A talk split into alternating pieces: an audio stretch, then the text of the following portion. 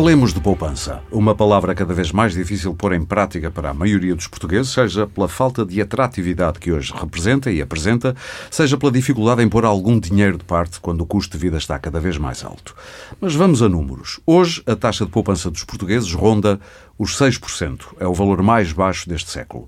Também a remuneração média dos depósitos a prazo é das mais baixas da Europa. Só os certificados de aforro davam algum alento aos portugueses na hora de poupar, mas mesmo esses já não são o que eram. A 2 de junho foi anunciada a suspensão da série E de certificados de aforro, apresentando-se a nova série F, que limita a taxa de juro bruta a 2,5%, tem um prazo máximo mais longo e prémios de permanência inferiores. Fala-se na pressão da banca, que o governo desmente, mas os números voltam a falar por si. Só no primeiro trimestre deste ano, os portugueses desviaram mais de 7,5 mil milhões de euros dos depósitos bancários para os certificados de aforro. O governo argumentou que o rendimento destes títulos de dívida pública estava a encarecer o financiamento do Estado. Não convenceu toda a gente. O Presidente da República veio pedir um esforçozinho à banca. Mas é preciso, talvez, muito mais do que isso. Talvez o governo deveria pressionar a responsabilidade social dos bancos? É uma pergunta. Bom, eu sou o Aurélio Gomes e hoje no Pode Pensar, o podcast Ideias para Consumir da DEC Proteste, vou refletir sobre estas questões com os meus convidados. Tenho comigo António Bagão Félix, economista, que dispensa apresentações, mas eu lembro foi antigo Ministro das Finanças no governo de Santana Lopes. Ainda Pedro Brinca, também economista e um dos novos membros do Conselho Consultivo do IG IGCP, Agência de Gestão da Tesouraria e da Dívida Pública, ou seja, o Instituto que gera dívida pública, mas que está aqui para expressar a sua opinião apenas a título pessoal, como ele vai explicar já daqui a pouco.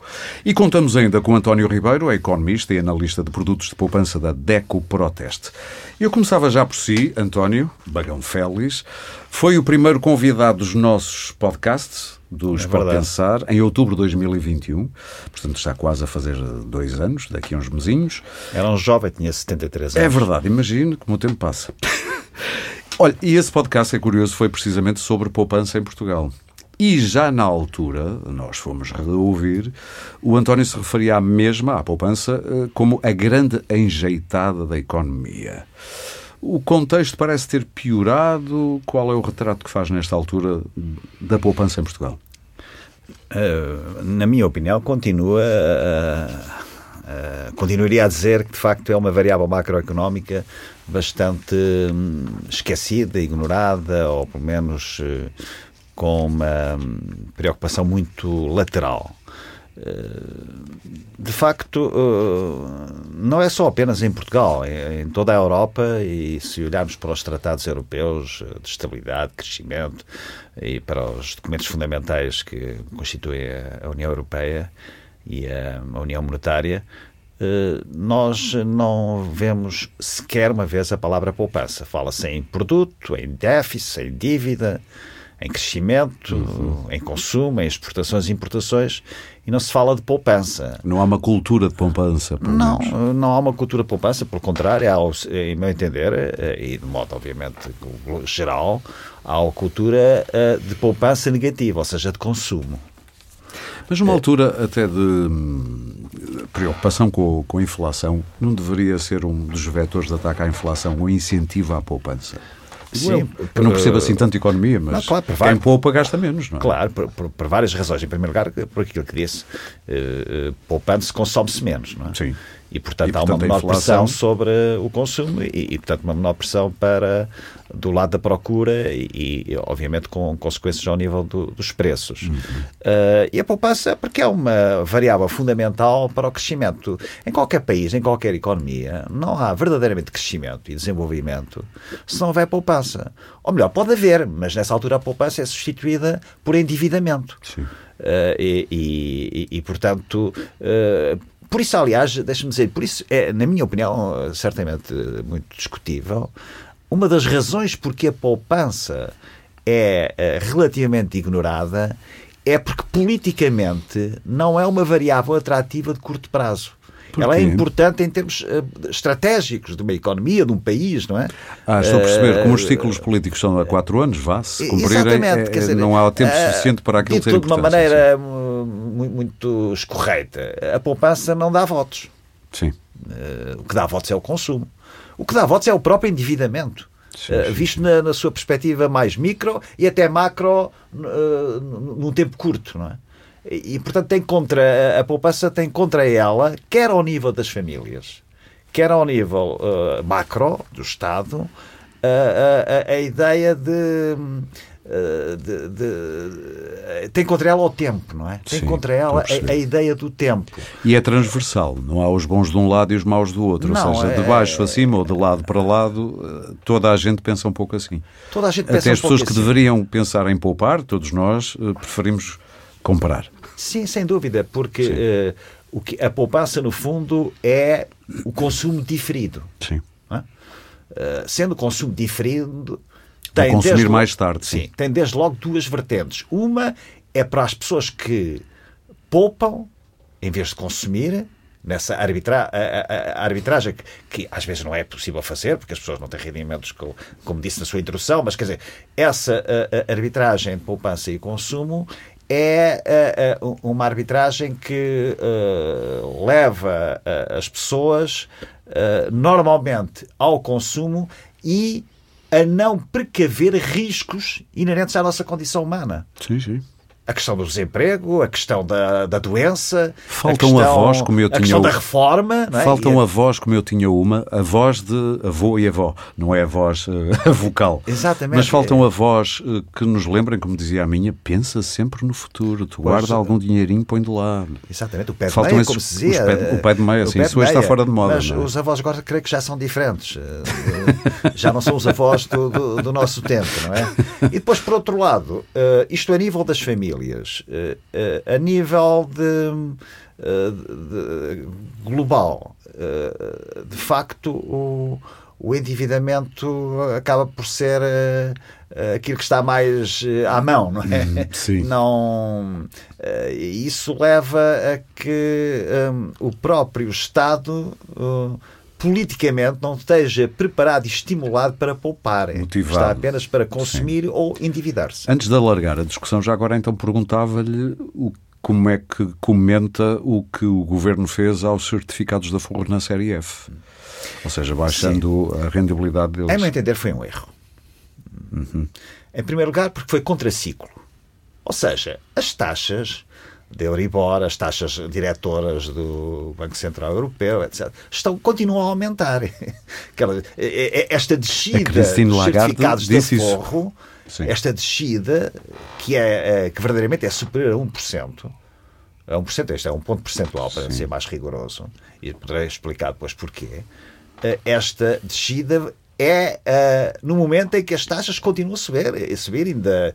Agora o Banco Central Europeu está já a anunciar novas subidas das taxas diretoras. E provavelmente Portanto, para o resto do ano vai continuar assim. Em segundo assim, lugar, sim. pela razão que há pouco uh, uh, lhe disse, que é um, a, a, poupança é um elemento um, que esfria, permita-me dizer esta hum, expressão, que arrefece o consumo. E, portanto, é uma forma também de combater a inflação. A, a inflação. Uh, e, em terceiro lugar, uh, porque hum, essa é uma questão, eu não quero fazer um raciocínio, um juízo especulativo, nem tenho, aliás, esse direito, é? mas uh, foi objetivamente um presente que se deu ao sistema bancário. O sistema bancário, já agora que fala nisso, se fez pressão, e vale a pena tentar perceber, eh, como o Pedro brinca, com quem vou falar já a seguir, já disse, se for um caso de polícia, investigue-se, já ouvi dizer isso, e muita gente começa a achar que há, alegadamente, para não meterem em tribunal, alegadamente cartelização da banca, ou pelo menos de grande, da, da, grande banca, não estou a falar dos bancos mais pequenos, que esse ainda parece terem tem uns depósitos já mais bem pagos. Mas a grande banca não. o que é certo é que o momento em que a coisa é feita, eu diria que deixa dúvidas, quer do lado da banca, quer do lado do governo. O governo, por causa do timing, porque reage ou, ou faz uma, uma medida numa, dias depois de o presidente do Banco do CTT, falando, obviamente, à frente dos interesses da banca, dizer que na volta claro, claro. Uh, o governo devia fazer isto. Uh, mas também não foi um, um ou seja, a banca, ao escolher aquele momento para falar, mostrou o jogo. Sim, mas o jogo era, era claro, não, não nada foi. Mas costuma-se pensar que estas expressões são feitas mais silenciosamente. No... Eu tenho experiência disso quando fui Ministro das Finanças, mas é melhor mudar Pois, eu estava aqui a gaguejar muito, mas não queria ir por aí, mas, mas, mas sim, é, estava a é pensar é nisso. mudarmos de assunto. é claro que as expressões há e. Sim, e, e fazem parte da no vida. Mercado sim. faz parte da legitimidade das decisões. Eh, eu, eu, vamos lá ver, eu eu acho que, do ponto de vista estritamente empresarial, a pouca remuneração que a banca dá aos depósitos, do ponto de vista interno, endógeno, hum. É uh, explicável. É, é, diria que até é legítima em termos de racionalidade empresarial e económica. A banca existe para dar dinheiro aos seus acionistas porque tem excesso de liquidez, Sim. aliás, em grande parte motivado, para me entender, também é uma opinião muito discutível, por um excesso de generosidade do Banco Central Europeu em termos de, de compra de ativos e, portanto, de ofertar vilanagem, Sim. entre aspas, do ponto de vista de liquidez. Evidentemente, os bancos não têm necessidade. Mas os bancos têm que. Lá está. Curto prazo. Se os bancos quiserem ter um papel fundamental, estratégico uh, uh, na, na, no país, têm que pensar duas coisas. Em primeiro lugar, que as pessoas não são parvas e que percebem que os bancos nas operações ativas, ou seja, nos empréstimos, empréstimos reagem imediatamente à, à variação das taxas diretoras. Fazem logo refletir a, a, subida, sim. E, portanto, é um, é um jogo só de uma parte e não da outra. E, em segundo lugar, nós, contribuintes, direto ou indiretamente, Sempre que é ajudamos o sistema bancário na crise porque ele passou eh, com verbas muito elevadíssimas, não é? Algumas recuperadas e outras não, para salvar o sistema bancário. E, portanto, o contrato, direi, permita-me dizer, ético e social entre a, os, os, os, residentes e, os, uh, e o sistema bancário, de algum modo, foi violado. Isso não se mede. Eu há pouco dizia Isso não se mede, que, mas de facto foi violado. Eu há pouco dizia que a banca hoje em dia, eh, e eu quero reforçar o que disse, mas de outra maneira, para não parecer que só estava a dizer uma das partes do que quero dizer. Há pouco estava a dizer que a banca existe para dar dinheiro aos seus acionistas. E acabou de me dizer aquilo que eu também penso. Há uma, uma dimensão social. Claro, uh, da própria natureza do negócio. Pedro, que o governo não pode exigir. Numa sociedade aberta, livre, o governo não pode chegar ao, aos bancos e dizer vocês têm que ter responsabilidade social. Há aqui muita coisa para descascar. Pois há. Uh, começando talvez pelo fim, e como disse o professor Bacão Félix muito bem, os bancos estão a dar dinheiro. Vamos falar só dos dois maiores bancos. Caixa Geral de Depósitos tem 80 mil milhões de depósitos e apenas 45 mil milhões de crédito. Tem o dobro de depósitos. Quase, não é? Sim, uh, eles não precisam. Uh, Mas é assim, quais são os assim bancos? em 2022. No Milênio BCP, por exemplo, estamos a falar de 67 mil milhões de depósitos para 39 mil milhões de, de crédito. Portanto, estão a nadar em dinheiro. Estão a nadar em dinheiro, têm mais depósitos que aquilo que têm de solicitação de empréstimo, não precisam, de facto, de, de, de captar depósitos. Há cadeiras de ética. Para, já que estávamos a falar da responsabilidade social, Sim. isto liga à ética, obviamente. Há cadeiras de ética nos cursos de economia.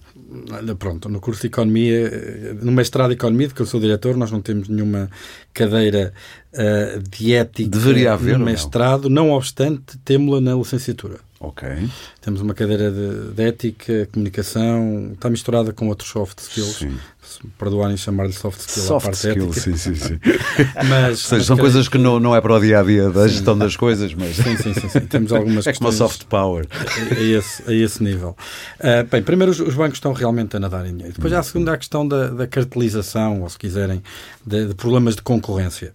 E aí a responsabilidade é da autoridade da concorrência, que tem independência orgânica. E do Banco de Portugal. E do Banco de Portugal, que é, que é, outro regulador. Sim, São os dois reguladores que atuam sobre a banca, Banco de Portugal por um lado, a autoridade da concorrência por outro, ambos fora da ação direta, uh, enquanto instrumentos de política direta do governo. Uh, e nesse sentido serão esses a agir.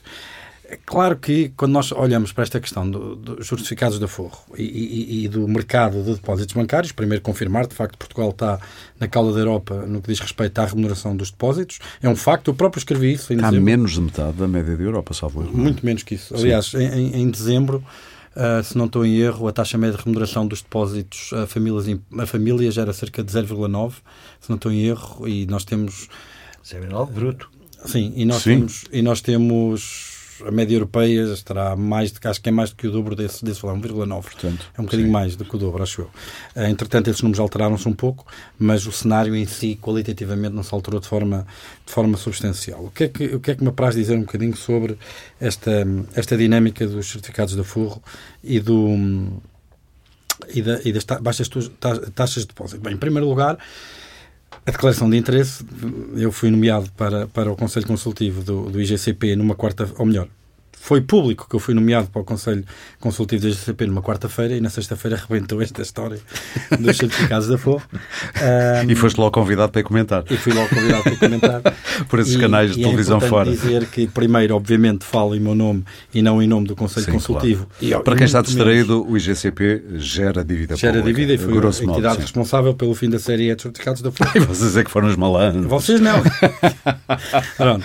E a criação da série sim, sim, sim. Uh, eu falo, obviamente, em nome próprio, não em nome do Conselho Consultivo. É o que se chama uma entrada de leão. Pois. o leão aqui.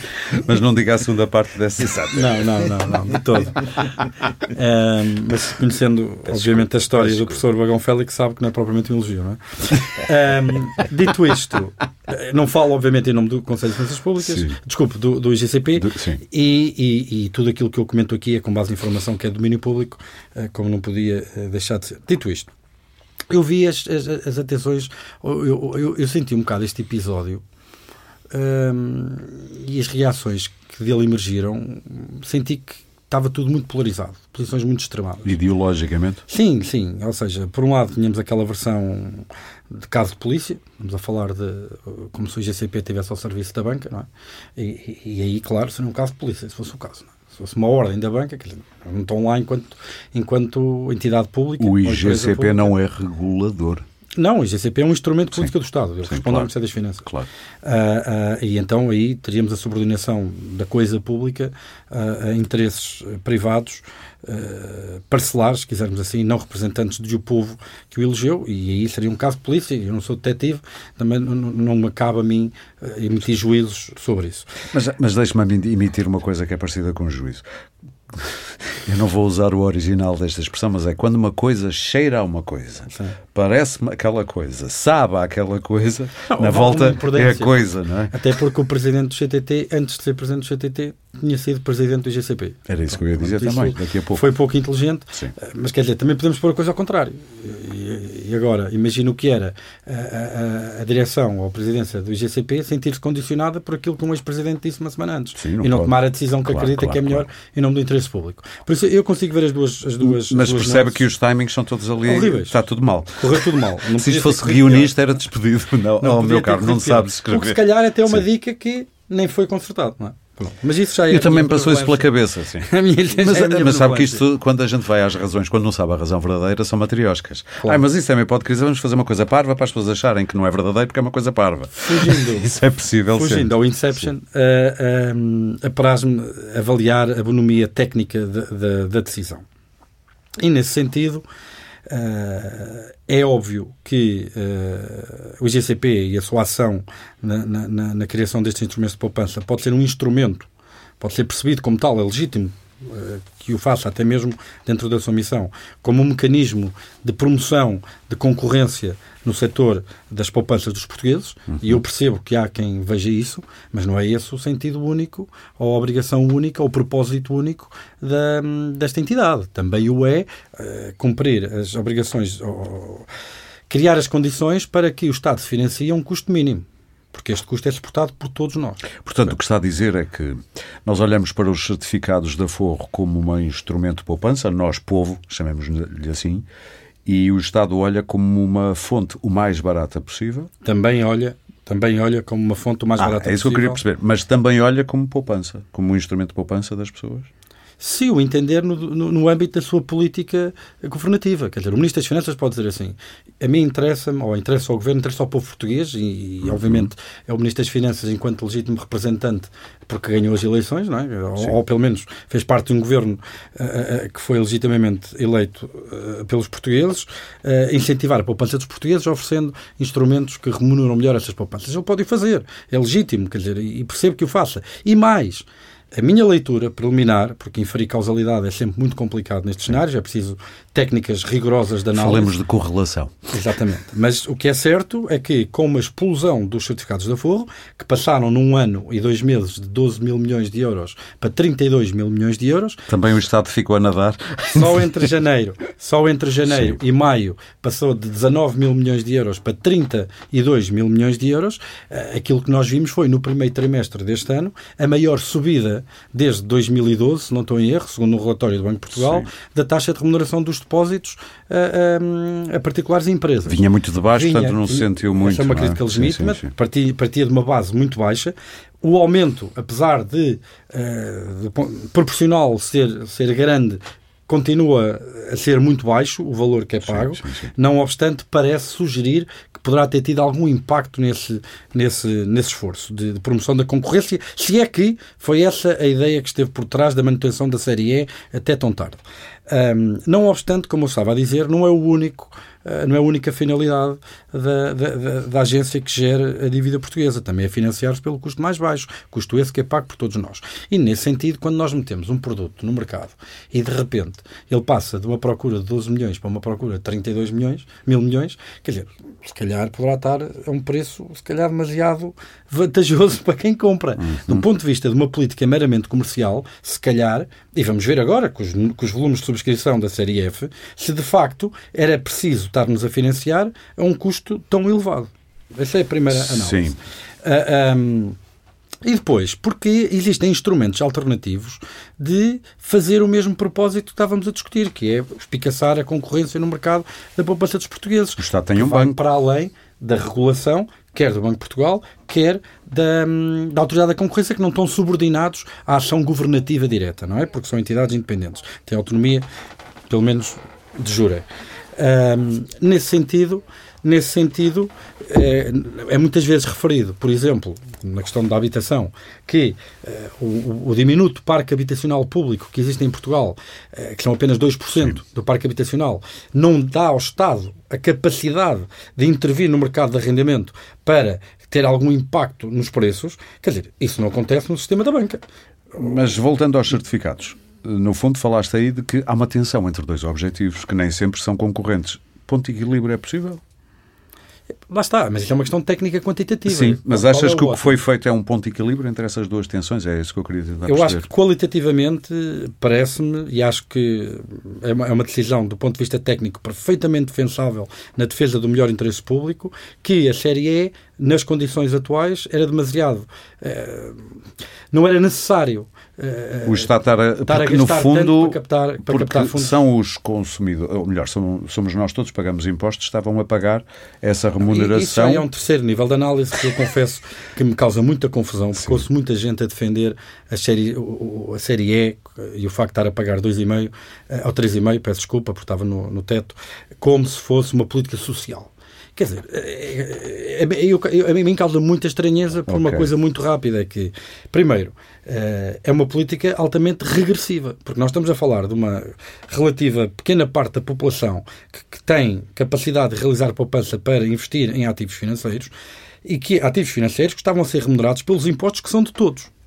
Sim. Por isso, como política social, quem paga eu consigo conceber quem paga esta análise. O, o juro, no fundo, só para explicar para quem não é assim tão dentro do assunto como nós. Claro quem paga os juros dos certificados de aforro é uh, o São orçamento. Os portugueses que têm certificados de aforro Exatamente. e os portugueses que não têm, é que é a sua maioria Exatamente. e que estão subrepresentados nas classes mais desfavorecidas. Vamos ouvir aqui o representante de quem defende os interesses dos consumidores da DEC Proteste, António Ribeiro. Um, um comentário a isto tudo já agora. Uh, nós na DEC temos uma opinião diferente e, aliás, veio ser confirmada ontem, ontem, ontem, ontem, com um estudo, da, penso que é a Unidade Técnica de Apoio Orçamental. Ah, o tal, sim. Que disse que, um, que o Estado financiar-se junto da, dos mercados e através de obrigações do Tesouro fica mais caro do que através das famílias pelos certificados. Mas isso é agora. Antes... Deixar, não, não, mesmo agora. Não podes me deixar comentar isto. Não Daqui um bocadinho, ok. Mas agora vamos deixar o António expressar-se. E de facto, nós logo desde o início comentámos uma coisa: é que fomos ver a última... Nós aqui temos dois Antónios, eu disse António e, e o Bagão Félix olhou logo para Sou mim. António também. Eu sei, eu sei, por isso é que eu disse, tenho que distinguir. Peço desculpa, António Ribeiro. Sim. Uh, a última emissão de obrigações do Tesouro uh, era, foi em janeiro um, e pagava. Houve uma depois em março, mas essa, essa na altura, quando verifiquei, pagava uma taxa de cupão de 3,5%. 3,549. 3,549, certo. Ou seja, uma taxa superior à taxa dos certificados da Forro, que depois só veio a pagar em abril. Portanto, já antes da, da, taxa máxima dos certificados da Forro, as obrigações do Tesouro andavam a pagar mais do que isso. Além disso, há um outro aspecto. É que uh, os certificados da Forro Hum, uma parte do rendimento ainda retorna para, para o Estado através do imposto de rendimento, 28% daquele, daquele. E as obrigações não? E nas obrigações, como é um produto mais utilizado por investidores institucionais Sim. e estrangeiros, tem isenção desse imposto. Portanto, fica para nós parecendo óbvio que era mais caro financiar-se nos mercados através de OTs do que nas famílias. Além disso, ainda há um outro aspecto, é que os certificados do Tesouro de, de Aforro representam cerca de 10% na dívida pública.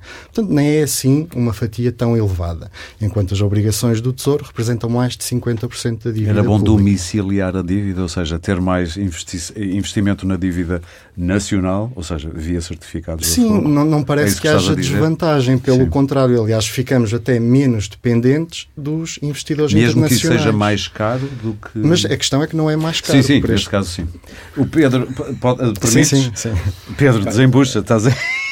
Ah, mas aqui primeiro o professor. Ah, não, o... não, não, não. Uh... Desembucha tu que eu já vou ao professor. Em primeiro lugar, o que importa aqui é os detalhes, não é? Porque é assim. Ah, o diabo está nos detalhes, dizem. Tem quatro premissas. Eu vou poupar aqui uh, uh, o striptease de todas estas, estas premissas. Até não convém não sermos demasiado técnicos, claro, não. Claro, Mas a mais importante de todas Sim. é que é bom lembrar que os certificados de aforro, após três meses, podem ser resgatados em qualquer altura. Não é comparável a um título em que o Estado uh, uh, pede dinheiro emprestado e só está obrigado a pagar passados 10 anos. Eu faço a seguinte pergunta. O Aurélio vai ao banco e, e chega ao pé do banco e diz assim, empresta-me 300 mil euros para comprar uma casa. Mas o banco diz assim, tudo bem, eu faço aqui uma taxa de juros mesmo, pá, baixinha, baixinha, baixinha. Mas, Mas a qualquer dia eu posso chegar ao pé e pedir os 300 mil. Meteste nisso? Não. Pois. Porque eu preciso pagar a Mas casa. Mas é nisso que os certificados da forra são para, para o Estado português. Mas o Estado podia, de qualquer modo, fazer aí, eh, dificultar a vida a quem quiser. Penalizar demasiado, por exemplo, demasiado ou mais, podia penalizar quem Bem, mas aí passam a ser OTs. Está a estimular com prémio de permanência. Mas aí, Sim. E, mas, aí, mas aí passavam a ser OTs, não é? Ok. Pronto. Bem e, e os portugueses podem continuar a comprar os OTs. Eu também uso este argumento, que é, então os OTs agora são tão mais caros. Então, mas os portugueses podem comprar OTs nos mercados secundários. Nada os impede. Tudo bem, mas é mais caros. São muito mais caros. Podem comprar. Estamos a falar de população com uma literacia financeira Tudo bem, bastante Isso já é nível 2, não é? Mas, mas, mas pode comprá-los. Pronto. Essa, essa é uma questão.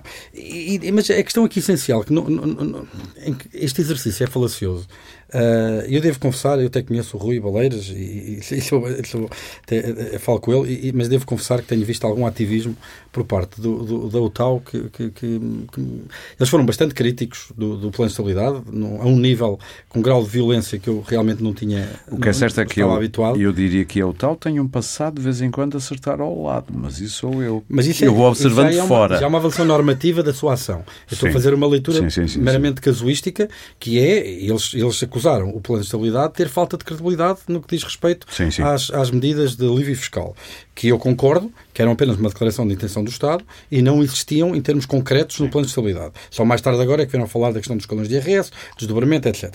E aqui, nesta parte, fizeram esta caixa, que eu adivinhei, porque eu li o relatório, que é um relatório extenso, muito técnico, estive a lê-lo pontinho Sim. por pontinho. Eh, quer dizer, e eu sei que pode ser instrumentalizado do ponto de vista comunicacional, mas aquilo que as pessoas têm que perceber, de uma vez por todas, é que um certificado a forro não é comparável a, um, a uma obrigação do Tesouro ou a um bilhete do Tesouro, porque claro. ele pode ser resgatado em qualquer altura. E depois, isso nem sequer é um, é um bom argumento por outra razão nem sequer é um bom argumento por outra razão. É que uh, um, o Estado emite os certificados de aforro, as pessoas durante três meses, o Estado tem o dinheiro durante três meses, ao fim de três meses pode qualquer pessoa chegar lá, resgatá-lo, já percebemos, pedir já percebemos. dinheiro de volta. Sim, sim, sim. e, portanto, o não é seguro, um investimento seguro para o Estado, no fundo. O que é comparável do ponto de vista da ação de a angariação de poupança é as condições de mercado. E as condições de mercado, obrigações a 10 anos, são drasticamente diferentes das condições de mercado de, deixa-me só me terminar, desculpa, de instrumentos comparáveis. O que é que é comparado no certificado a forro? Um depósito a prazo a 3 meses. É a única coisa que é comparável. E o que é, o que, é, o que, é que está no mercado nos depósitos a prazo a 3 meses? António, António agora Bagão Félix está, está aí a rir-se. Eh, não, uh, Evidentemente que isto não é álgebra pura. Não. E, e, Se fosse era há, mais há fácil. Não é? Há nuances. Eu gostaria, depois do que ouvi, dizer algumas coisas. Em primeiro lugar, eh, nós estamos, eh, se queremos incentivar desta ou daquela maneira a poupança das pessoas, e é importante que essa poupança seja uma forma de o Estado se endividar porque fica menos dependente dos mercados, com esta eh, poupança. Não é? Ou seja, aquilo que estávamos a falar, domiciliar a dívida, ou seja, tê-la mais... Domiciliar a dívida. Como há alguns Sim. países eh, que nós sabemos que têm a dívida muito domiciliada. Credores internos Japão, e não externos. Etc, não é? Mas eu... Uh, uh... Também traz perigos. A domiciliação da, dívida também, a domiciliação da dívida também traz perigos. Pois, exatamente, pois traz, pois traz. Por isso, de, mas estamos a falar de 12% da dívida. Que é o valor mais elevado desde a criação do euro. Certificados da Forra em porcentagem do PIB. Cá em Portugal. Sim, sim, sim. sim. Uh, mas dizia eu. Uh, nós estamos a falar de remunerações brutas. Se, as, se considerarmos as remunerações líquidas de 28 da taxa liberatória de IRS, a taxa dos certificados a sério que foi agora uh, suprimida é de 2,5%, 2,52%, e a que vai oferecida agora é de 1,8%. Eu recordo que nós estamos com taxas de inflação duplas, triplas destes Sim. valores. É? Prevê 5, Portanto, qualquer coisa. Verdadeiramente, até se pode dizer, entre aspas, que sendo assim, Uh, uh, uh, os, os, ativos financeiros que as famílias detêm sob a forma de aforro, mesmo com esta remuneração, taxa real é negativa. estão a ter uma taxa de rendimento, ou melhor, negativa. estão a ter um, um, valor no fim do ano, em termos reais de poder aquisitivo, inferior ao que tinham anteriormente. Sim.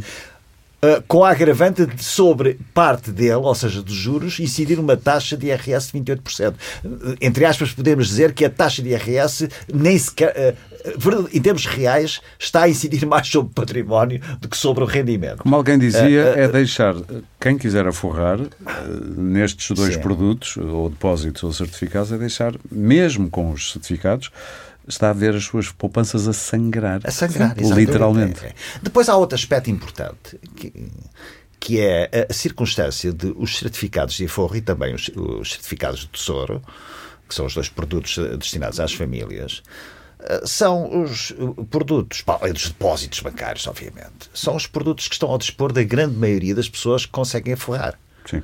Uh, porque não, é não é necessária é uma literacia financeira sim. muito elevada. Ou seja, sim. não estamos a falar de. Uh, uh, por exemplo, há pouco foi referido, e bem, né, a, a possibilidade de nós comprarmos obrigações de tesouro, quer no mercado secundário, no mercado secundário, tudo isso. Mas isso só é para uma minoria bastante minoritária das pessoas. Sim.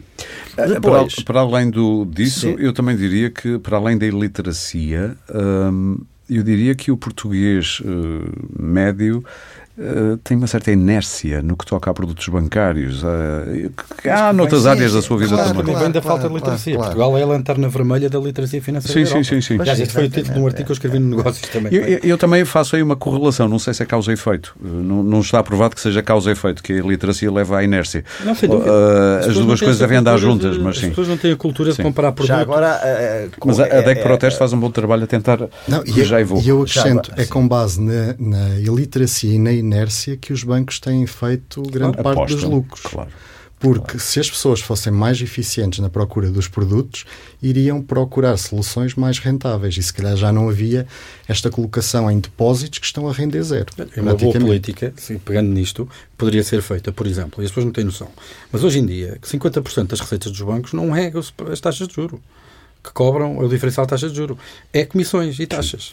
Okay? Mas, Mas para terminar. continuando, as duas emissões, embora eu reconheça que este argumento de, que também não pode ser eh, minimizado no sentido de ser que os certificados de aforro são um depósito a três meses. Não. Uh, se formos ver a, a, a, sustentação dos certificados de aforro, tem uma vida muito mais longa porque as pessoas de facto aforram com Efetiva, com efetiva, efetiva, e, e, com estabilidade no com tempo. Estabilidade, sim. É? Apesar de ser instável potencialmente. Mantém, não é? Eu sim, mas há pouco caso, o Pedro estava a dizer que era algo é. instável, alguém financiar-se numa coisa que é instável pode tirar de lá o dinheiro quando quiser.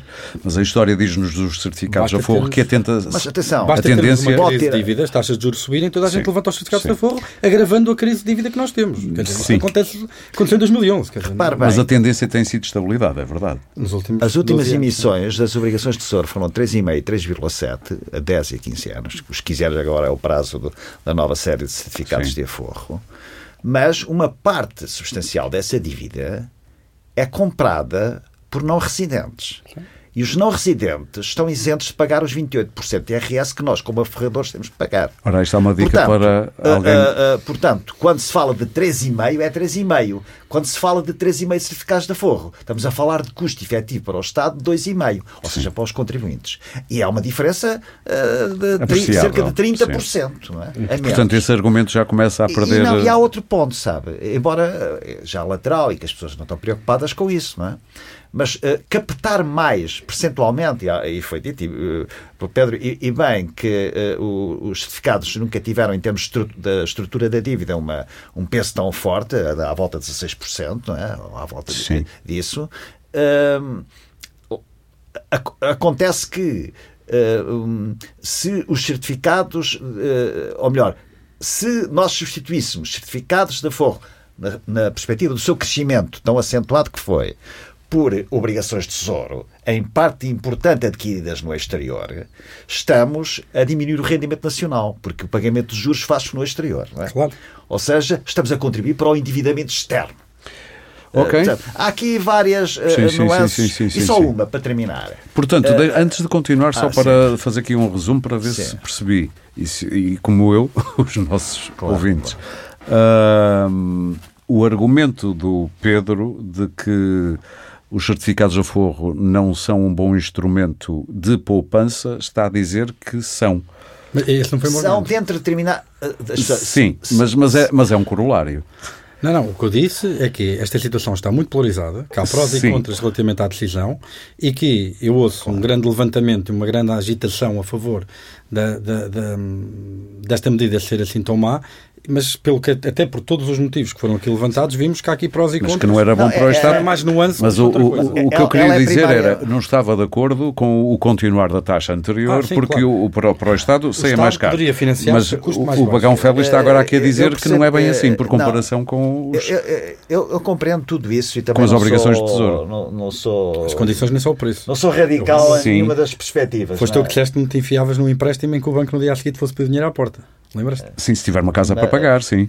Mas, mas também gosto de olhar para o histórico, e há pouco estava a dizer. O histórico dos certificados da Forro é de, de estabilidade, não é de gente a correr mas, e levantar. Não, a estabilidade da dívida pública põe-se em crise. Eu percebo não é isso. as coisas estão boas que eu se põem em crise. Mas, uh, os certificados Vamos ouvir. da Forro, eu percebo a lógica. o Ministro das Finanças tem que. Uh, ter na sua cabeça, na sua decisão, todos os fatores, e poderá-los, certamente, uh, para uns bem, para outros menos bem, para outros mal, mas Sim. quer dizer, quais são esses fatores? Uh, uh, custo da dívida que se está a formar, é? através da compra de certificados de aforro comparado com outras alternativas. Muito bem. Mas já. o que percebi, e é isso que eu queria perceber ponto, outra vez. Ponto 2. Uh, Bagão Félix, deixe-me interromper só para ver se percebi isto. Mas a alternativa de obrigações do Tesouro era mais cara ou é mais barata de, com este cenário que temos agora de, é, da é, série E? É, de... é, é, repare, neste momento, os, o, é o que disse no início da, da minha intervenção. Oh, okay. o, o, esta decisão é tomada contra ciclo. Provavelmente as próximas emissões da OT ultrapassam os 3,5%, os 3,7%, uhum. ou seja, a 10 anos, por exemplo. Uh, e embora, tendo em conta aquilo que o Pedro disse, que não, não há comparabilidade absoluta, é verdade, mas estamos a comparar com um produto que, em parte, não, não eh, é devolvido ao Estado sob a forma de 28% de IRS, eh, certo? Uh, de, por não residentes, e que agora compara com a taxa líquida de 1,8% das nova série de certificados. Há uma diferença muito grande. Mas deixe-me só concluir, uh, para terminar, uh, com esta questão. quando estava a dizer, o, o, o Ministro das Finanças tem que ter em conta tudo, o ótimo é inimigo do bom, temos aqui uma, tentar maximizar uma função com uma série de restrições, isso é indiscutível, e uma das restrições importantes é que não se pode tomar uma medida destas quando a taxa de poupança atinge mínimos históricos. Quer dizer, a taxa é um mau sinal que se manda para. Ou até chegou já Sim. a 4 e tal, salvo erro, 4,6 ou qualquer coisa, do rendimento disponível das famílias. Isso deve preocupar Muito qualquer bem. agente político e, sobretudo, o detentor do Ministério das Finanças. Só uma última nota, e com isto termino. Uh, é que parte, temos que ouvir a DEC Proteste, quase, quando, quase ainda não ouvimos. sim. Não, sim, mas parte. De, de, houve também uma migração de pessoas que tinham certificados de tesouro para certificados da Forro. Portanto, não, nesse aspecto não houve aumento da parte uh, que os particulares, as famílias, adquiriram. Ponto 1. Um. Ponto 2 um sinal bastante negativo que a decisão de, dos novos série eh, referiu não é apenas a da taxa. É a limitação a de 50 mil euros Sim. do que era 250 mil euros. É como se o poder político tivesse a dizer não poupem, consumam, endividem-se. Porque. Uh, Mas em Portugal, quem tem 250 mil euros de, de poupanças sim, já sim. não é provavelmente uma pessoa que precisa tá poupar bem, muito. Mas, mas bem, eu consigo perceber o racional de prefiro limitar e, é o, e dispersar. Qual é, desculpa, qual é, a diferença da poupança de, de 200 mil ou 10 mil? Ambas são importantes como poupança, não é? Ambas são. Mas, mas, quem... mas o Estado não pode dar o sinal de dizer às famílias poupem menos, porque no fundo é o que está a dizer às famílias. Mas ao meter este limite, se tem um, em mente um lote, ah, um volume de dívida que quer angariar, está a atomizar e dividir por mais forradores. Tá Era isso que eu estava a tentar dizer. Ah, Muito obrigado. Ah, Traduziste melhor do que eu não, próprio o meu, o meu pensamento. Eu estou a fazer de advogado diabo. Sim, é? sim, já percebi. Já percebi. Olha, já agora, todos a defender. Deixa-me colocar-lhe uma questão. Quando fala que os certificados de aforro, uh, ao fim de três meses, uh, podem ser levantados se for no, no, no, no, vencimento, porque senão até perde juros, não é? Sim. Mas, muito bem, mas nos certificados do Tesouro, que têm uma remuneração inferior, essa mobilização só pode ser possível a um ano. Então não faz sentido que os certificados de Tesouro ofereçam uma taxa inferior aos certificados Muito bem, já vos percebemos. Agora vou querer perceber, junto do António Ribeiro, que ouviu isto tudo, mas que tem como interesse primário e principal, uh, primário no bom sentido, principal a defesa dos consumidores. Consumidores e... certificados da Forro, não é? não é dos consumidores de serviços públicos. Calma. Um, Consegue, consegues perceber esta tensão no governo? Ou seja, eu sei que vocês uh, não olharam com bons olhos a esta perda de valor dos certificados, mas consegues perceber que para o Estado, para o financiamento do Estado, há aqui uma tensão entre dois objetivos que vão em sentido oposto, basicamente. Um é uh, premiar o aforrador, mas por outro também não quer pagar muito pela, pelo dinheiro de que preciso. Não, é, é, era o que tinha começado a dizer há pouco. Não é, os certificados não é assim um peso tão grande para, para o Estado. Eram 10% existe. Eram 10% Sim. em certificados da Forro e depois já 5% aplicados em certificados do Tesouro, daí se calhar aqueles 15%, 16%. Portanto, não é assim um, um volume tão grande quanto isso. Depois, quando se fala desta descida da remuneração, normalmente na imprensa vê-se sempre a descida de 3,5 para 2,5. Mas o que aconteceu são ah, alterações que vão para além disto. Portanto, a primeira, houve uma alteração na fórmula de cálculo, perdeu ali o 1%, porque era a média da Euribor mais 1%, limitada entre 0 e 3,5%. Daí render 3,5%. Na nova série já não é isso. É perdeu aquele bónus de 1% e é só a média da Euribor limitada entre 0 e 2,5%. Uhum. Isto há de ter implicações também no futuro, porque agora a Euribor está elevada, mas um dia quando descer já não tem aquela bonificação de 1%. Portanto, rapidamente os certificados vão dar muito pouco. Depois a segunda alteração foi uh, no prazo. O prazo passou de 10 anos na série anterior para 15. Portanto, aqui há uma dilatação muito grande da aplicação. E a terceira alteração foi o prémio de permanência. O prémio de permanência uh, que chega até 1,75, que na série anterior não chegava. No entanto, se formos comparar os primeiros 10 anos, sobretudo os primeiros 9, houve uma quebra de 50% face ao prémio da série é como anterior. se o Estado tivesse a prever que as pessoas nestes 10 anos eh, vão buscar dinheiro e, portanto, a gente não paga tanto em compensações. E, portanto, resumindo... Estou a ser cínico, mas é o que parece. Ou morre. Ou morre. Eu não queria... Passou-me isso pela cabeça, mas não cheguei lá. Mas, desculpa, Sim. António. E, portanto, houve aqui... Eh, o consumidor fica sempre pior Uh, perdeu aqui um, um, produto que estava que tinha o melhor rendimento no mercado, porque os depósitos estavam a dar zero, e perdeu também este motor que estava a pressionar a banca. Neste momento, a banca, há muitos bancos, e eu analiso os pressários dos bancos todos os meses, e fico escandalizado quando vejo bancos em que o pressário é corrido a 0%. Eu não sei se as pessoas têm bem noção disso. Não vou dizer o nome Estamos dos bancos. Estamos a falar de 0% de juros. 0% de juros, sim. Em vários, e depois há contas que se chamam uh, super depósito crescente. Não percebo onde é que é crescente. o crescimento super depósito. É nas taxas. É assim, potencialmente pode crescer muito. Começa no Não, é é crescente nas taxas nas comissões. Sim, exatamente. Uh, depósito especial que também não percebo porque é que é especial, deve ser por dar 0%. Portanto, isto é escandaloso. Exatamente por isso é que é especial. isto é escandaloso e a banca não falta aquela responsabilidade social, quando é na dívida, nos empréstimos, sobe imediatamente. Na remuneração da poupança isso não existe. Para a ADEC Protesta era possível o governo mexer na, na como é que devemos chamar, eh, responsabilidade social? É que nós estamos no mercado livre, numa democracia. O Putin podia fazer isso se quisesse. Exige e já está. Mas nós estamos numa democracia. Como é que se faz isso? Nas taxas, é assim: eh, cada banco tem a sua política comercial. Portanto, é livre de uh, definir as taxas de juros. Agora, podem ser criados estímulos uhum. para incentivar a, a poupança e mudar aqui um bocadinho as regras das coisas. Eu vou dar o exemplo da Bélgica. Uh, eles têm um produto, uma conta poupança, que tem isenção de taxa de imposto, até um determinado montante.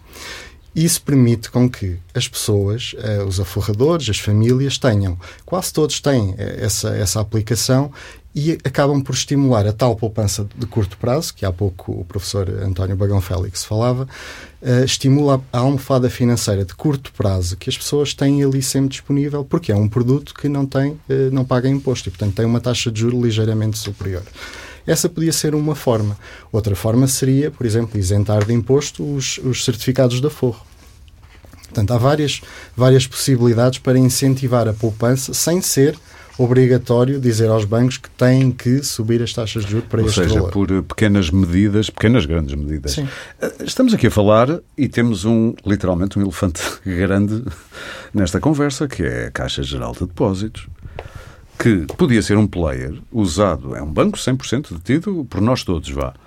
Porquê é que, professor, porquê é que o Estado não usa mais? Não usa mais, não, não usa de todo nem na política da habitação, eh, podia ser, podia ser concorrencial, podia ser um fator de concorrência. É que, para que é que nós temos um banco público se ele é apenas um banco que se comporta como um banco privado? Mas ainda, eu pessoalmente Sim. acho que se deve comportar como um banco privado, no sentido em que está no mercado. Não? Sim. Mas, portanto, não concorda que o governo poderia usá-lo como fator de tentar uh, alterar. Essa, essas utilizações pelos governos de entidades uh, com capital público normalmente acabam mal. Uh, Sim, e, alguns estão da prisão, não é?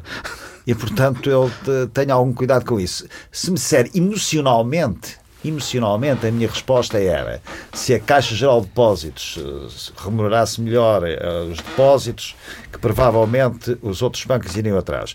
Não iriam.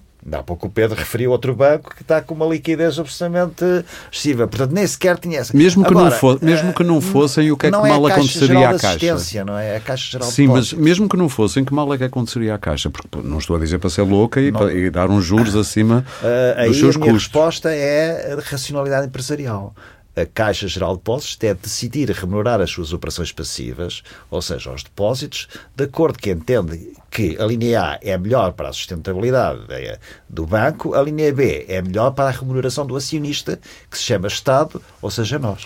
Mas nós Mas estamos aqui. Mas não o GCP. Não, a GCP sim, simplesmente. Não, não, com, com não, não com, com, uma diferença. Não, não, não, com uma diferença. A IGCP não tem uma lógica estritamente empresarial. Não, tem uma lógica de minimização de financiamento do Estado, que somos tá todos bem, também. Mas eu há pouco disse que, no caso da IGCP, a comparabilidade entre aquilo que paga, sobretudo aos não residentes, e aquilo que vai pagar aos aforradores, famílias portuguesas, é, é agora um também. fosso grande. Mas também é verdade para a Caixa Geral de Depósitos. Se eles agora metessem um produto e fossem uh, aforradores estrangeiros que investissem nesse produto, nenhum problema, não é? Está bem, ok, mas, mas, mas como Porque sabe. fazem declarações de rendimento. Mas como sabe. De acordo com a tributação. A formação de preço é diferente. E a, quer dizer, é, em, em tese é assim, mas na prática nunca seria assim. Mas repare bem, o Instituto de Gestão de Crédito Público é uma instituição tutelada por um departamento que é o Ministério das Finanças, que deve ter em conta outros fatores uh, que uh, devem contribuir para a decisão. Não quer dizer que esse que referiu não deva ser tem de ser importante em qualquer o caso. O professor Bacon Félix não... é muito, tanto, a favor do uso do banco, de, da Caixa Geral de Depósitos. Uh, e tu, é uma Pedro? sociedade. Sim, e tu, Pedro? Eu, eu, lá está. O debate do mais Porque deixa-me só complementar com isto. Estamos aqui a falar de responsabilidade social dos bancos. Diria eu, que não sou especialista, se temos aqui um banco público, não seria logo ele que deveria ser o farol, o farol dessa responsabilidade social? Ok, então, por partes. uh, em primeiro lugar, relativamente ainda só. Olha, for, for, desculpe, só, dizer, foram assim que muitos. Uh, que a Caixa de Depósitos emprestou muito dinheiro. Depois roubam. Nunca mais reaveu. Ok, é só para é com a intermissão do Estado na política Sim, da Caixa eu, eu concordo com a disciplina, com a disciplina sobre as, as empresas públicas e, ou então as, eh, as empresas então, privadas. Deixa-me só perguntar uma pública. coisa a Bagão Félix, já que me disse claro. isto e já tens de falar. Qual é então a vantagem de termos uma Caixa Geral de Depósitos no, no, no âmbito do Estado, pública? A vantagem. Sim. Em primeiro lugar. É o lucro que ela possa dar? Porque, não, pá, é importante. É sim, importante, é sim importante, não, não, estou a, não estou a, a apoucar esse. Uh, mas quer dizer, uh, tem que funcionar no mercado. Ok. não pode ser nunca. Com a, desculpe, com as regras do mercado. Nunca pode uh, ser pensada na sua perspectiva como também um instrumento de. Sim, pode ser. É, é, meu entender, do ponto de vista das, das grandes políticas. Por exemplo, política de, de concessão de crédito pode ter, uh, uh, pode ter uma política de concessão de crédito mais virada aí, para, para variáveis parece... macroeconómicas Sim, uh, e para zonas de investimento que interessem do ponto de vista macroeconómico. Mas nem aí parece estar a ter esse papel, ou estou, ou estou muito enganado, ou estou muito cego. Se está a ter esse papel. Não está, nem aí está a ter esse papel, pois não. Enfim, agora não, não, não, conheço bem a vida da Caixa de Depósitos, mas já teve e mal. Sim. Em alguns casos. Pedro. Ou melhor, que, que, que, que correu mal. Sim, correu mal. Sim. Correu mal. Podia ter corrido bem, sim, Exatamente. claro. Eh, Pedro, eh, vias com bons olhos, por exemplo, o Governo usar eh, a Caixa de Depósitos para tentar influenciar estas dinâmicas? A partir do momento que as lógicas, e aí estou com o professor Gonçalves, a partir do momento que as lógicas de gestão da Caixa Geral de Depósitos se desviem daquilo que é a disciplina do mercado, em teoria, pelo menos, haverá um custo social. Okay? E esse custo social será materializar em lucros mais baixos que depois o Estado não recebe e não recebemos todos nós. Okay? Agora, quando nós comparamos IGCP com Caixa Geral de Depósitos, se correr mal a Caixa Geral de Depósitos fecha um banco, se correr mal o IGCP fecha o Estado. E eu, em termos de impacto no país, eu creio que não é proporcional. E é aí que eu acho sim, que, sim, sim, ainda para mais, sendo a Caixa Geral de Depósitos uh, o maior ator em todo o mercado da poupança em Portugal. É o maior banco português em depósitos, 80 mil milhões. Uh, o BCP tem apenas 67 mil milhões. Estamos a falar de 45 mil milhões de, de crédito. O BCP tem 39 mil milhões. E tem um banco com uma ampla saúde financeira. Uh, primeiro trimestre teve um aumento de 108% de lucros antes de impostos. Sim. 108% de, de, de, lucros antes de impostos no primeiro trimestre, uh, com rentabilidades bastante acima do que tem sido a média europeia. quer dizer, parecia-me que era mais adequado. Mas também devo pôr este, esta ressalva, é uma análise que eu faço de uma forma um pouco leviana.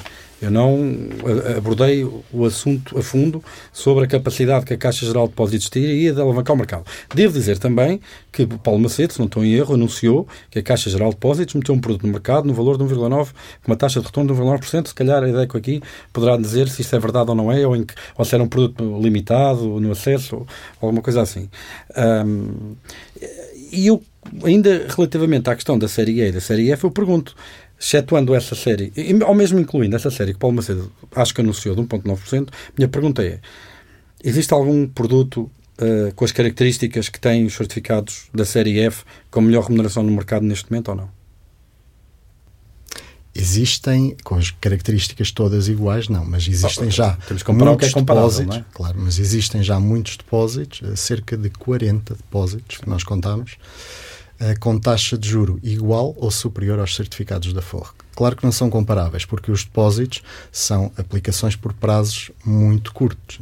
Pode ser seis três meses, meses seis meses, sim, sim. até neste caso a amostra é até dois anos. Aliás, Portanto, na Proteste Invest tem lá um quadro sim. que vale a pena olhar porque tem para aí 20 ou 30 bancos Sim, são vários bancos, mas Sim. são os tais 40 depósitos Sim. que existem neste momento no mercado. Com... Todos eles fora dos cinco principais bancos portugueses ou algum Todos eles fora do, de, desses óbvio. grandes bancos. É aliás, a comparar, não é? aliás eu, eu vou dar o exemplo até da Caixa, que no começo chocou-me um bocadinho o que eles fizeram porque quando as taxas começaram a subir, e de facto havia indicações da, da, da, da Comissão Europeia para uh, refletirem a subida das taxas de juro, e os pequenos bancos começaram a subir as taxas de juro. Até Só porque precisam de liquidez. É? Exatamente, porque são esses que precisam de, de captar dinheiro. Os grandes bancos passaram-se meses e sempre com taxas de 0 ou 0,0 qualquer coisa. A Caixa fez uma coisa que foi, lançou vários, do, penso que foram dois, dois produtos de depósito que tinham uma taxa de juro elevada para quem subscrevesse um determinado eh, número de, de serviços ou de outros produtos. Depois, quem não subscrevesse tinha a taxa de 0,0 qualquer Produtos coisa. adstritos para além da conta, é isso? Sim. É o bundling. Ou seja, sim, sim, é venda cruzada de produtos. Portanto, isto também não é uma forma muito honesta de incentivar a, a caixa poupança. Que fez isso. A Caixa. Portanto, isto não é uma forma muito honesta de incentivar a poupança e o pequeno aforrador, porque é disso que, que estamos a falar quando falamos até de, de certificados da Forro. Portanto, não é a forma mais correta. O que deveria fazer era, se calhar, não digo superar a taxa dos certificados da Forro, mas pelo menos ter uma taxa mais apresentável, que não próxima de 0%, até tendo em conta a inflação que existe, mas nos depósitos normais, no depósito standard. E, Isso não existe. E, e, como os números que acabámos de ouvir, a Caixa Geral de Depósitos tem 80 mil milhões de depósitos, não é? Tinha em 2022. É? Pois, e os certificados da Forro são 32 mil milhões. Portanto, estamos a falar só mais do dobro do que... Deixem-me só perguntar uma coisa. Medidos em maio e os, e os 80 mil eram medidos em dezembro. Mas deixem-me só perguntar. Há, o dobro, pelo menos. Deixem-me só perguntar uma coisa que há bocado era para ter perguntado e depois eh, divergimos. Os bancos não estão a pagar mais porque não precisam, é literalmente isso. A razão. Há duas razões que são apontadas tipicamente. Uma é a questão da concertação do mercado que é um caso, entre aspas, de polícia, neste caso, do regulador, Autoridade de Concorrência e Banco de Portugal. E o facto de não vermos investigações segunda... em curso, ou não sabermos não, delas... E houveram no passado, e os bancos pagaram multas enormíssimas por práticas de concertação do mercado, e, quer dizer, não são propriamente... Nós não estamos a... O setor da banca não é um setor virgem em termos de... não é? De, tem um historial complicado Sim. a esse nível, e, e, e já foi condenado Desculpa, por isso. Mas cadê o Banco de Portugal? Eu há pouco falei nisso. o Banco de Portugal? Onde é que anda o Banco Para que é que serve o Banco de Portugal? Pronto. Eu acho que há aqui uma coisa importante que, que eu há bocado esse, falei. Esse é que é, devia fazer, desculpa, fazer o papel que há bocado estava a perguntar da Caixa Geral de Depósitos. É o Banco de Portugal em primeiro lugar. Não, mas o Banco, o Banco, de Portugal não dá depósitos. Não, não, não dá depósitos, mas uh, previne determinado tipo de, Isso de, de, de, situações eu acho que há uma medida que seria, no mercado. Há uma medida Nós já vimos no passado que o Banco de Portugal eh, parece que não conseguia ver o que se passava no BES. Bem, o Banco de Portugal, Mário Centeno veio ao público defender uma operação de concentração entre o primeiro e o terceiro maiores bancos portugueses. Sim. Num clima em que temos, toda a gente diz que acha que tem falta de concorrência, por isso eu sou o Banco de Portugal, nem vou dizer mais nada. Sim, sim, é sim. Mas é só para que seja claro, para quem nos está a ouvir, sim. os bancos não pagam mais juros porque simplesmente não precisam. Não precisam. Não precisam. É só isso. Ou, ou isso fora é. da leitura da falta de concorrência. Que não precisam de dinheiro sequer. Pronto. Estão a nadar em dinheiro. Sim. Inclusive a Caixa Geral de Depósitos. Exatamente. Claro, claro. Há uma medida que eu acho que seria importante eu acho que há uma medida que é importante. Cada vez mais o negócio dos bancos é taxas e comissões. E isto taxas, traz um, taxas e comissões. Taxas e comissões. Já chega. Na, qualquer dia só comissões. Em Portugal, na Europa, a média, se não estou em erro, é 30% das receitas, em Portugal é 40%. As comissões? Sim, 40% das receitas dos bancos e em alguns bancos em Portugal chega a ser 50%. A DEC Proteste tem também um longo historial de, de apontar para Porque isso. é que isto eu acho que é um problema e é um entrave à concorrência. Porque é um entrave eu ter contas em vários bancos e fazer circular o meu dinheiro de acordo com as remunerações. Se os custos fixos de detenção de contas fossem mais baixos, eu conseguia. Só, só isso favorecia a concorrência pelas uhum. remunerações ao facilitar a circulação de dinheiro de uns bancos para os outros. Nós estamos a chegar ao ponto de não retorno em que vamos ter que pensar em fechar o, a nossa conversa. Sei que o, Mas, uh, o Bagão Félix queria dizer qualquer sim, coisa. Sim, eu queria dizer, uh, a propósito de. Desculpa-me dizer isto desta maneira, mas. Está com dizer, cara de desabafo. Quando a certa, desabafo, quando a certa altura, em anos recentes, se chegou, através de uma lei na Assembleia da República, a definir que alguns devedores iriam receber juros que é devedores de empréstimos a, a hipotecários, não é? quando o Euribor estava negativa, mesmo Sim. aí, quer dizer, o devedor recebia juros do banco e o credor que punha lá o dinheiro continuava a ter as suas remunerações a 0%, com um, um, um reforço adicional que é o seguinte, como disse o Pedro, Uh, com as comissões, com as alcavalas todas que os bancos têm relativamente aos seus depositantes e aos depósitos que não remuneram, significa que uh, verdadeiramente as pessoas pagam ao ban aos bancos para, ter, para lá, ter lá o dinheiro com, e com isto termino, com a agravante de ser uma, uma, uma prática regressiva. Porque uma coisa é uma comissão de manutenção ou de transferência de um pequeno depositante que é igual, em termos absolutos, a de um grande depositante. Sim, exatamente. Mas a percentagem de custo para o pequeno depositante é muito maior, maior. do que aquela e o que banco, é o grande depositante. E depois o banco pega nesse dinheiro, mete no BCE, ganha o diferencial, claro, claro, claro. ganha muito dinheiro à nossa custa. É curioso que os bancos... e não nos paga nada. Está a ser é um ano extraordinário para comerciais, É curioso que os bancos comerciais sentem-se muito bem, estão muito satisfeitos em meter os depósitos bem remunerados no Banco Central Europeu. Um comentário muito e depois rápido. não remuneram minimamente bem os, os depósitos. Um comentário muito rápido. O Presidente da República, e isto é para todos, é, é, é, é, tantas vezes muito vocal em certas coisas, e depois, em relação a isto, que é um, é um problema que nos afeta a todos os nossos bolsos diretamente, pede um esforçozinho, uma coisinha assim. Que, então, não podia ser mais vigoroso? Duas coisas acerca disso. A primeira e pronto, e agora fazendo aqui um contraponto, eu estou sistematicamente a fazer de advogado do diabo. E, e olha, começa a ronda final, que eu vou pedir-vos, para além disso que vais dizer, pensa também o que é que gostavas de ver o governo fazer para incentivar a poupança. Depois vou fazer a pergunta a todos. Ok. A, a, a banca portuguesa foi uma das únicas bancas europeias que não cobrou juros negativos, ou seja, que não cobrou aos depositantes terem lá depósitos quando as Euribor eram negativas. Aliás, é um argumento que a própria banca usa muitas vezes, é, é ok, nós agora não estamos a pagar mais, mas quando as taxas de juros estavam negativas, nós também não fomos uh, a cobrar esse dinheiro. Eu não estou a falar das comissões, estou a falar mesmo de taxa de juros negativa. Sim, mas tem as comissões. Ah, não, não, isso sem dúvida, claro, claro. Mas isso é um negócio que é pan-europeu, claro. isso acontece em todos os países da Europa. Não quer dizer que esteja bem, aliás. Mas cá proposta... representa 40%, não é? Cá é 10% acima do que é a média, a média europeia. Uhum. Por isso é que eu estava a dizer, e tinhas pedido uma medida para o Governo, não sei se isto incentiva diretamente a poupança, mas preocupa-me por outra razão. Aqui, quando o BCE sobe as taxas de juro, há aqui dois mecanismos. Torna o crédito mais caro, e esse mecanismo de transmissão está claramente a passar, mas também torna a poupança mais bem remunerada, desincentivando ao consumo, que era o canal que o professor Bagão Félix tanto enalteceu no princípio e com toda a razão. E o facto das taxas de juros em Portugal não subirem na remuneração dos depósitos mata um bocado esse, essa transmissão esse da política monetária e, e, reduz a eficácia das políticas do Não seria bom o BCE não, não dar tantos juros aos bancos que lá vão para o dinheiro? Baixar a taxa de remuneração, não é? Que assim deixava ser tão atrativo aos bancos portugueses pegarem nosso dinheiro barato e ir pô-lo a render no BCE. Eu acho que seria até contraproducente. O problema, o problema é? aqui não é, um, não é esse. É que é fácil ser populista nestas coisas, eu acredito. O problema, o problema, não, seria contraproducente porque eles teriam menos incentivo ainda em ter depósitos, não é? Como? Eles teriam ainda menos incentivos em ter depósitos. Ou seja, tornaria o problema pior, não, não mais fácil. Porque se são menos remunerados pelo BCE, menos incentivos têm ainda em ter depósitos. Então, se têm menos incentivos em ter depósitos, menos disponibilidade terão para os, para os remunerar, não é? Por isso o problema aqui Mas é para outro. captar liquidez na volta pagariam um bocadinho mais.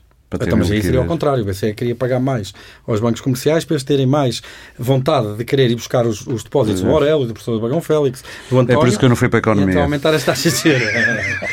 Sim, isso, isso, seria ao contrário o efeito. É por isso que eu gosto de fazer perguntas. Aqui, eu acho que aqui a grande questão, na minha Sim. opinião, tem a ver com concorrência e, e, e tem a ver com Uh, que eu acho, eu não tenho uma noção quantitativa do efeito que teria, mas uma diminuição da, da, dos custos fixos, e eu por acaso não tinha pensado nisso, mas o professor Bagão Félix está cheio de razão, é uma medida regressiva, porque os custos fixos não são em função dos montantes, muitas vezes, em alguns casos são, mas é exceção. Uh, ah, um, e, nesse, e nesse sentido, acho que seria um bocadinho, seria bastante útil em promover a concorrência por estes fundos uh, entre bem. os bancos. Bagão Félix, uh, o que é que, se fosse governo hoje, eu lembro-me que, quando foi Ministro das Finanças de Santana Lopes, cortou nos benefícios fiscais de alguns instrumentos de poupança. Nos planos de poupança reforma, Sim. cortei nos benefícios fiscais à entrada para reforçar os benefícios fiscais à saída. À saída. Sim, também é verdade. Os benefícios fiscais uh, é na taxa do IRS que se paga sobre os rendimentos sim, da capitalização. Sim, sim, Uh, e se, se, na altura se achou, durante uma série de anos, desde 1986, quando foram instituídos por Miguel Cadilho, que havia também, deveria haver também um incentivo à entrada para as pessoas adquirirem planos poupança reforma, uh, uh, ao fim de 20, 20, anos depois, ou 15 anos depois, já não se justificava. Isto é, enfim, sim, sim, um racional claro, claro. que é naturalmente discutível. Não é? Mas, Mas se estivesse hoje no governo, não, pensando o que pensa sobre a sim, poupança, que medida Olha, assim, à partida que tomaria? Uh, vou já dizer, mas só uma nota adicional que eu queria referir, que é a seguinte. Uh, nós também não podemos dissociar a questão da poupança a nível político, das políticas públicas, das dificuldades naturalmente crescentes, porque vai passar a segurança social quando, com as reformas de, das pessoas que neste momento uh, ainda estão longe dela, não pensam nisso, mas acréscimo de incentivos a diferentes formas diversificadas de poupança e, portanto, de diversificação do risco são sempre bem-vindas. Primeiro ponto. Segundo ponto, a questão fiscal. Uh, uh, olha, quando eu estava no governo, a taxa liberatória sobre juros de obrigações e depósitos era de 20%. Entre 2005 e 2016, salvo erro, passou de 20% para 28%. Ou seja, 8 pontos percentuais significam um aumento de 40% na, taxa, na, na imposição fiscal uh, destes rendimentos. É muito grande. Uh, até porque é, tem, tem, um fator acrescido de injustiça. Não distingue uh, uh, o rendimento do aforro de uma pessoa, de uma família modesta, Sim, é. Do, do, do paraíso fiscal, da, da, do ganho especulativo em mais-valias, etc, etc. E aqui, pegando as palavras do António, uh, por exemplo, o sistema belga era o sistema que devia ser posto em prática em Portugal, seja... que é a, a, os rendimentos de poupança das famílias até um determinado limite anual deveriam ter uma taxa inferior, pelo menos inferior, em ou até relação uma, ou até à uma taxa migratória. E era isso Sim. que eu, aliás, também achava, acharia que nos certificados uh, Série F agora, não é? Série, Série F, F sim, sim. deviam ter, não limitar de 250 mil para 50 mil Uh, o montante, 50 mil euros, o montante que as pessoas, as famílias podem investir nos, no, nos certificados, certificados, mas ao, uh, fazer de outra maneira, não limitar, repito, mas nos primeiros 50 mil a taxa liberatória de IRS okay. seria inferior à, à que é a taxa geral, que neste momento é de 28%. Bom, e agora a DEC Proteste, António, vale ainda a pena, diria, apesar de tudo, é uma pergunta. Para só afirmar, sim, vou vale ainda um bocadinho uh, atrás. Sim, mas vale ainda a pena investir em certificados? Sim, apesar de, de, deste corte, nós continuamos a recomendar, até porque o cenário das taxas de juros continua I bastante, continua bastante. Porque a banca é o que é. continua a ser. Sim, mas, sim, mas já há cada vez mais depósitos com taxa de juro uh, interessante. Só que esses depósitos são quase sempre em bancos uh, pequenos, bancos que só têm balcão em Lisboa, bancos de capitais estrangeiros, e, portanto, a bancos maior parte da bancos população, chineses, bancos chineses, bancos, bancos angolanos, portanto, a maior parte das pessoas ainda não tem, uh, nem se sente confortável. O tom com tem... que eu disse isto diz muito do que muita gente pensa desses pequenos bancos, Sim. não é? Uh, mas queria também voltar um pouco atrás aqui à questão da, do esforçozinho, porque não é só o esforçozinho para os bancos, mas é, é também para eles, eles têm mesmo que é uma questão de responsabilidade social, mas também é para o próprio governo. Porque tem que haver aqui uma responsabilidade a nível da. Eles não têm que formar as pessoas em finanças, mas orientar para a poupança de curto prazo. Porque há dois tipos de poupança que são fundamentais um, a de curto prazo, a tal almofada financeira, que neste momento não existe, não existe qualquer um, incentivo às pessoas terem essa poupança. E depois, em termos de economia familiar. Sim, porque depois o que se faz é, em qualquer crise, temos verificado isso, uh, atacam-se sempre uns produtos, que são os PPRs. Voltando, estávamos a falar agora de PPRs, que é, há uma situação de crise, as pessoas não têm dinheiro, vamos então dar mais liquidez aos PPRs. Agora, por exemplo, a partir de hoje, já se pode resgatar um PPR para, para amortizar a casa, o empréstimo da casa, sim, sim, sim. até ao final do ano. Portanto, isto também é, um, é, uma medida que é uma espécie de, de penso corrige ali uma situação de curto prazo, mas isto vai agravar no longo prazo. Então andamos ali a dar benefícios fiscais, a incentivar a poupança de longo prazo. da entrada. Que, não ser sim, sim, andamos sim. a incentivar a poupança de longo prazo para as pessoas terem um pé de meia para a reforma, porque todos sabemos, ouvimos os estudos da, da Comissão Europeia alertar para cortes na ordem dos 50% daqui a 10, 15 anos. Eh, e depois para nada. Vamos agora resgatar tudo o que temos no PPR e depois volta-se ao começo. Portanto, isto é uma má, é uma má política, uma, perdão, uma má política a curto prazo da poupança, quando deveríamos estimular ter tal almofada financeira de curto prazo e continuar a incentivar a poupança de, de, longo prazo através de PPRs ou de outros produtos. E para o Pedro Brinca ficar a rir-se, uh, continua, apesar de tudo, valer a pena uh, subscrever certificados a fogo? Sim, o nosso conselho tem sido uma recomendação. Coisa, sabe, eu quando era miúdo, nos anos 50, no pós-guerra, todos os dias comia bacalhau. Percebe? E? Uh, não, é porque não, não havia mais nada para comer. Ah. Era isso é que eu a razão, porque apesar de tudo justificados de aforro com a taxa uh, bruta de 2,5%, ainda são atrativos. É o bacalhau dos anos 50. Seja, Sim. O governo não precisa de ter um produto tão bom para captar as mesmas poupanças. Mas também é preciso mas, dizer mas um coisa. governo de esquerda, agora tenho que fazer aqui de advogado do, do, do diabo, chamemos-lhe assim. Um governo de esquerda não deveria ter eh, também como preocupação maior o, o bem-estar da população? E tem, e por isso é que minimiza o custo eu sei qual é o argumento. O António Ribas está, está comigo, mas, mas depois há este argumento, mas somos é todos é a pagar, ou seja, o sim, custo de sai, todos os portugueses sai do todo, sim. com a, com, com a sua enorme dívida. Quero só acrescentar uma Força. coisa, é que Uh, o governo não tem só certificados da Forro. Os claro. certificados da Forro são o mais conhecido, mas existem os certificados do Tesouro, que neste momento, a nível de rendimento, estão moribundos. Uh, e têm, aliás, as pessoas estão a resgatar o, o, o dinheiro que lá está e a passar para certificados. Que sempre com eles até ao fim. Uh, Afinal, não. E ainda há, antes. E ainda há um outro produto. e ainda há um outro produto que foi criado também. Mas mais essa recente. diversidade é boa para o, para o, para o consumidor. E existe. E por isso é que tem que ser priced pelo mercado. E por isso é que os, os depósitos a prazo a três Não fazemos nada com o Pedro Brinca. E ainda existem as obrigações do Tesouro de Rendimento Variável, que foram criadas especificamente para as pessoas adquirirem obrigações do Tesouro, porque as outras é no mercado, é um bocadinho, tem mais custos. Portanto, foram criadas este tipo de obrigações para as famílias e, no entanto, também estão praticamente a desaparecer. Portanto, há aqui várias ferramentas para o Estado, através do incentivar IGCP, a incentivar a poupança. Uma, uma Temos que fechar mesmo. 10 segundos? Sim. 10 segundos.